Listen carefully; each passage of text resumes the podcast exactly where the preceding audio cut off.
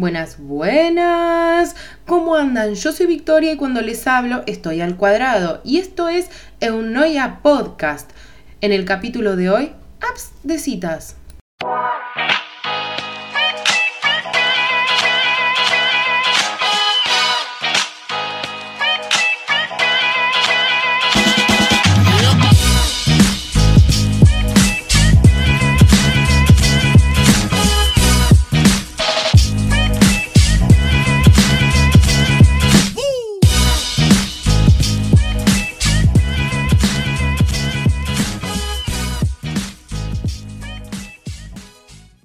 Bueno, vieron que las aplicaciones de citas son un poquito como un catálogo de Avon, ¿no? Tenés una foto y una descripción de lo que querés, entre comillas, comprar o consumir.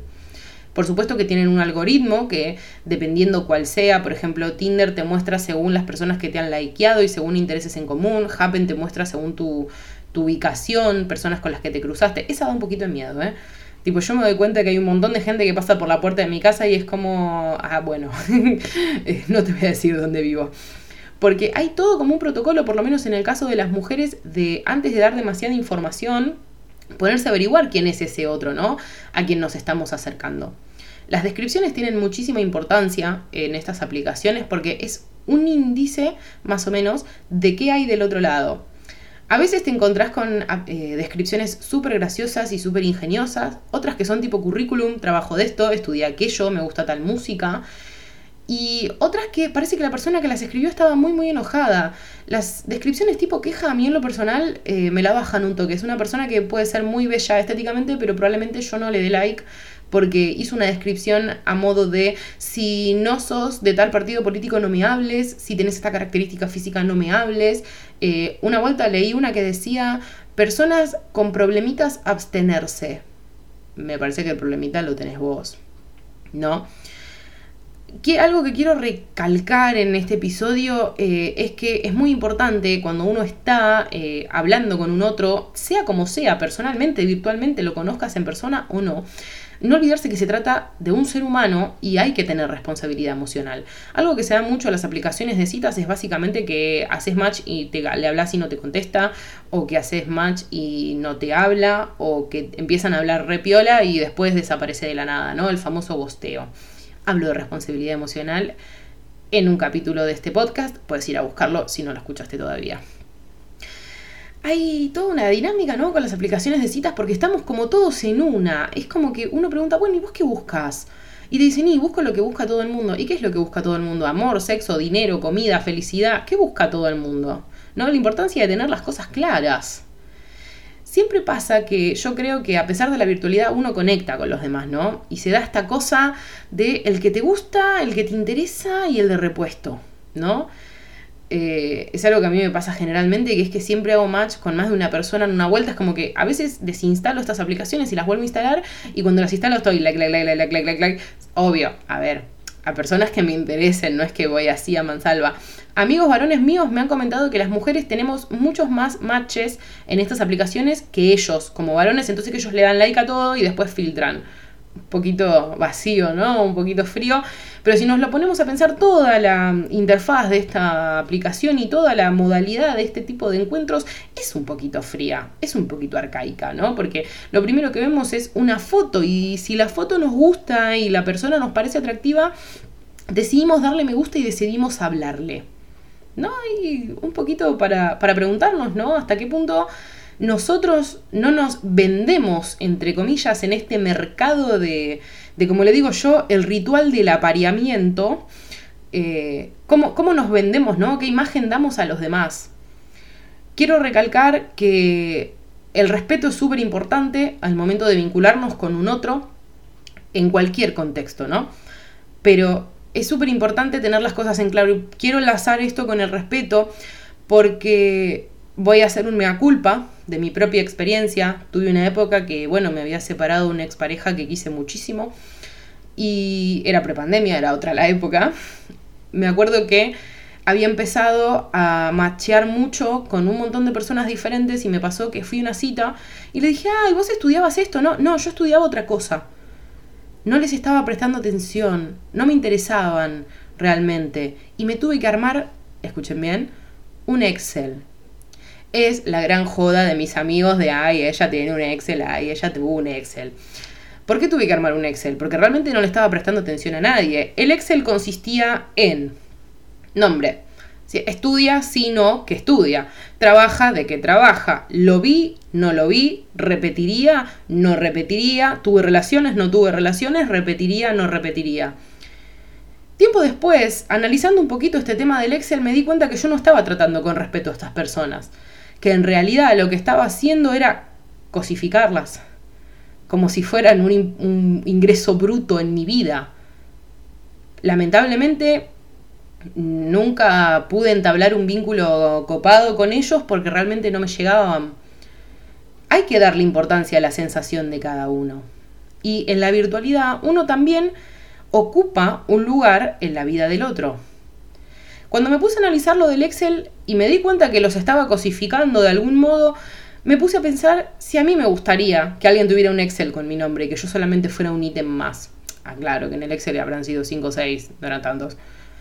Pero tampoco eso lo hace menos grave, ¿no? lo que estoy diciendo.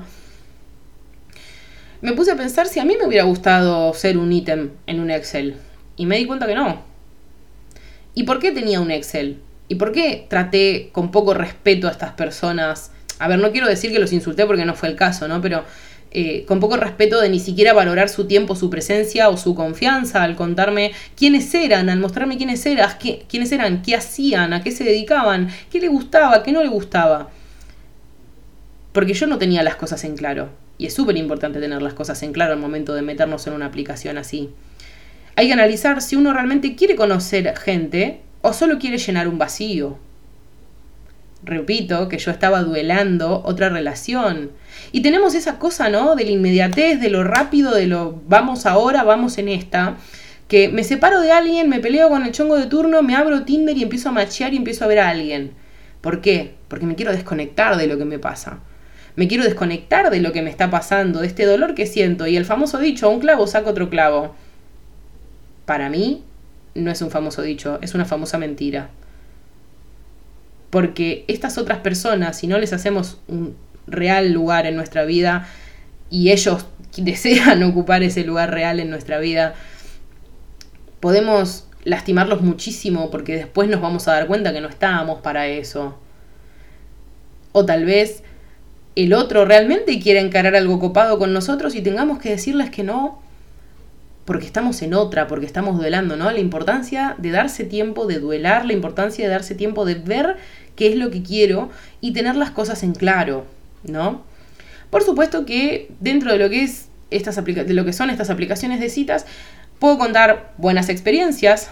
he conocido muy buenos amigos a través de, de, estas aplicaciones, gente que hoy está en mi vida y que no necesariamente tenemos un vínculo sexoafectivo, pero también tuve muchas malas experiencias con gente irrespetuosa o gente que por pensar que yo salí de una de esas aplicaciones valía menos, cuando ellos mismos estaban ahí, ¿no?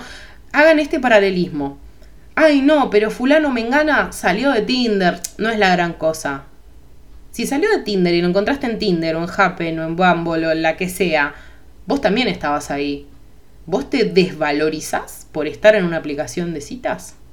¿Sentís que un vínculo que salió de una aplicación de citas vale menos que uno que podrías haber conocido en un cumpleaños, en la facultad, en el colegio, en el trabajo, a través de otros amigos? ¿Sentís que un vínculo salido de la virtualidad vale menos? ¿Que una persona salida de la virtualidad vale menos que otra que salió de otro lado? ¿Vos sentís que valés menos por estar dentro de una app de citas? Pensalo. Dentro de esas malas experiencias, entre fotos de miembros masculinos que no he pedido, que me han llegado, comentarios subidos de tono que tampoco deseaba en ese momento y desvalorizaciones a mi persona, a mis ideas, por mi cuerpo, mil. Mil. 1500 les podría contar y vamos a estar hasta tres días más o menos porque me gusta contar las cosas con lujo de detalles mis amigos me padecen en ese sentido ¿no? y hay que pensar un poquito en que no todo son malas experiencias cuando a veces digo a esta cosa de mierda, a esta persona de mierda tiendo a acordarme que muchos de mis mejores amigos y de, de las personas que más aprecio en esta vida salieron de esas aplicaciones de citas. Somos exigentes encima, ¿no? Nos metemos en una aplicación que tiene fotitos y descripciones cual catálogo y encima somos exigentes. Somos exigentes con nosotros y somos exigentes con los demás. Ponemos la mejor foto que tenemos o las mejores cinco fotos que tenemos y nos esforzamos por hacer una descripción decente y encima después tenemos que machear con alguien y chamullárnoslo. En mi caso personal eso es un problema porque yo tengo menos chamullo que una ojota. ¿No? Y están todas estas, eh, ¿cómo decirlo? Sí, exigencias y pretensiones que tenemos del otro y que estamos juzgando todo el tiempo a nosotros y a los demás. Si vemos los perfiles de otras chicas, en el caso de las mujeres, decimos, nada, yo en mi caso por lo menos digo, nada, ¿qué hago acá? Mirá lo que es esta hermosura, ¿qué hago yo acá? Por ejemplo. Entonces me saco 500 fotos y elijo una. Y la subo. A ver si tiene éxito. Y reavivo mi valor y me justifico yo y me valido yo a través de un like de una persona que no conozco. ¿Te pasa también? ¿Lo pensaste? Este ritual extraño que tenemos de producirnos en casa un domingo a la noche, un viernes a la noche que no tenemos planes, nos pintamos, nos empilchamos y nos sacamos 850 fotos para el Tinder. Para poder tener levante en el Tinder. O, subirla a cualquier red social. Próximamente hablaremos de redes sociales y su efecto en nosotros. ¿no? Y nos revalidamos y revalidamos nuestra belleza física a través de likes y a través de corazoncitos. Y nuestra belleza no va por ahí. Ya hablé de comparación en otro episodio, de nuevo si no lo escuchaste, lo encontrás en Spotify, en Anchor y en SoundCloud.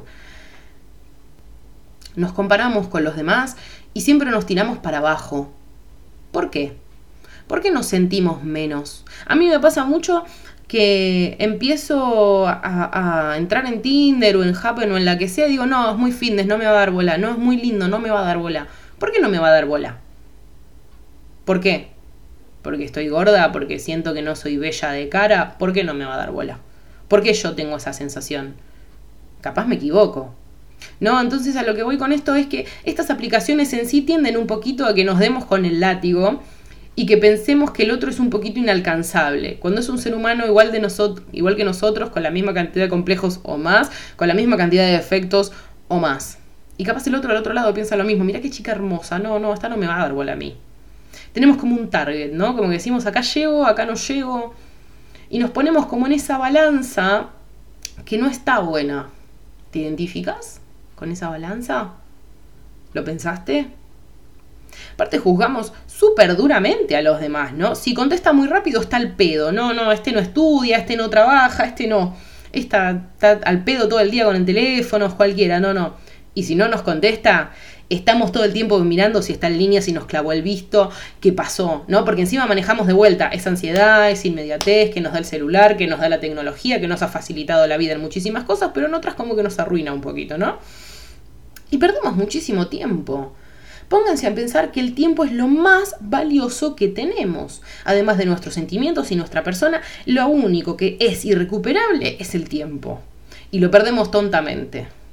Lo perdemos tontamente suponiendo en vez de preguntar. Algo que me pasa a mí mucho es, nada, seguro está hablando con otra que es mucho más linda y no me va a dar más pelota, ¿no? Porque la autoestima por el piso.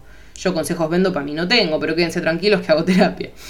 ¿No? Pero a lo que voy, perdemos muchísimo tiempo en suposiciones, ¿no? Y en esta danza del apareamiento, vuelvo a repetir, es una danza literal, porque te ves con una persona, tenés una cita, y después, ah, no, no, me tiene que hablar el primero, no, no, si no me habla ya está. Subís una historia, le pones la barrita para que te llenen la barrita o para que te contesten o para que te hagan una pregunta. A veces funciona, a veces el objetivo muerde la carnada y a veces no funciona. Y te frustras y te quedas pensando en por qué no te contesta, en qué estar haciendo. Es un ser humano, como vos y como yo, que tiene ocupaciones, familia, amigos, otros vínculos, o tal vez simplemente quiere estar un domingo a la noche mirando una serie en Netflix y tiene todo el derecho del mundo, ¿no? ¿Cuánto tiempo perdemos en esto en vez de preguntar? ¿No? Me parece súper importante plantear lo que uno quiere Eh, yo ya tengo bastante práctica en esto. Entonces yo siempre digo lo mismo. Mira, yo no busco nada, pero tampoco estoy cerrada a nada.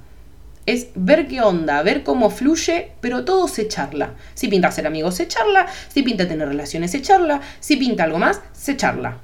En vez de estar suponiendo. ¿Vos qué pensás? Ojo, que yo tampoco soy la voz de la verdad y la sabiduría, les hablo desde mi experiencia, que en esta rama es bastante amplia, porque también en mi adolescencia o en mis tiempos de adulto joven, más joven todavía, he perdido muchísimo tiempo suponiendo con esta danza extraña de lo vi, no me habló, y tuve relaciones pero no me contestó más, pero me gosteó. Ojo, ojo con insistir. Y la mal llamada dignidad, no hay que tener dignidad, yo no le voy a hablar. Y no perdés un poquito más la dignidad carcomiéndote la cabeza con el otro presente todo el tiempo hasta en la sopa pensando en qué le pasó en vez de preguntar. Y si preguntas y no te contestan o no te dan la respuesta que querés, es cuestión de esperar y sanar si te habías ilusionado. También es importante el no perderse de esas ilusiones y el no perderse de esa, de esa sensación linda, ¿no? ¿Vieron cuando conocemos a alguien que estamos como, ay, qué lindo, estoy feliz, escucho música alegre todo el tiempo, veo flores en todos lados, le saludo, le sonrío al colectivero, cualquier cosa, porque estamos contentos, ¿no? Después de muchos golpes uno a veces se endurece un poco y empieza como a ser reticente a estas cosas lindas que nos pasan, porque no nos queremos acostumbrar, porque si es demasiado bueno para ser verdad y se va, la vamos a pasar mal. Y al final perdemos tiempo nuevamente y nos perdemos el tiempo de disfrutar, porque Después, de última, bueno, sí, me ilusioné y se fue, pero ya está. En el momento lo disfruté. Importante hacernos ese espacio. ¿Te pasa? Que no te dejas ilusionar, que no te dejas querer, sentir, conectar con lo que te pasa. ¿Te sucede? Pensalo. Tenemos estas reglas sociales, ¿no? En el ritual del apareamiento de voy a subir esta historia y si no me la contesta hoy, listo, ya está, lo, lo dejo de seguir, me deja de seguir y se acabó. ¿No? Tampoco le tenemos paciencia al otro, porque tiene que ser todo rápido, todo ya, necesitamos una resolución. ¿Por qué estamos tan apurados? Si los vínculos no se construyen así nomás, requieren tiempo, requieren confianza. Y nos olvidamos a veces que hay una persona del otro lado, ¿no? Es como que es como si el otro fuera un robot y tuviera que cumplir con el tiempo que nosotros queremos en el momento que nosotros queremos y cuando nosotros queremos. Otra cosa de la inmediatez, nos volvimos caprichosos. Queremos que todo sea como a nosotros se nos canta. ¿Es justo para el otro? ¿Es justo para nosotros? ¿No? Porque en esta exigencia del otro nosotros padecemos que no hagan lo que nosotros queremos que hagan. ¿No te lo pusiste a pensar? Te lo dejo de tarea para casa. Este episodio se relaciona muy estrechamente, repito, con responsabilidad emocional y con ilusión. Si no los escuchaste, te invito a escucharlo en mi lista de reproducción. Yo soy Victoria, me encontrás en Instagram como Vicky con CKY-eunoia. Les mando un besote enorme, cuídense mucho y nos vemos la próxima.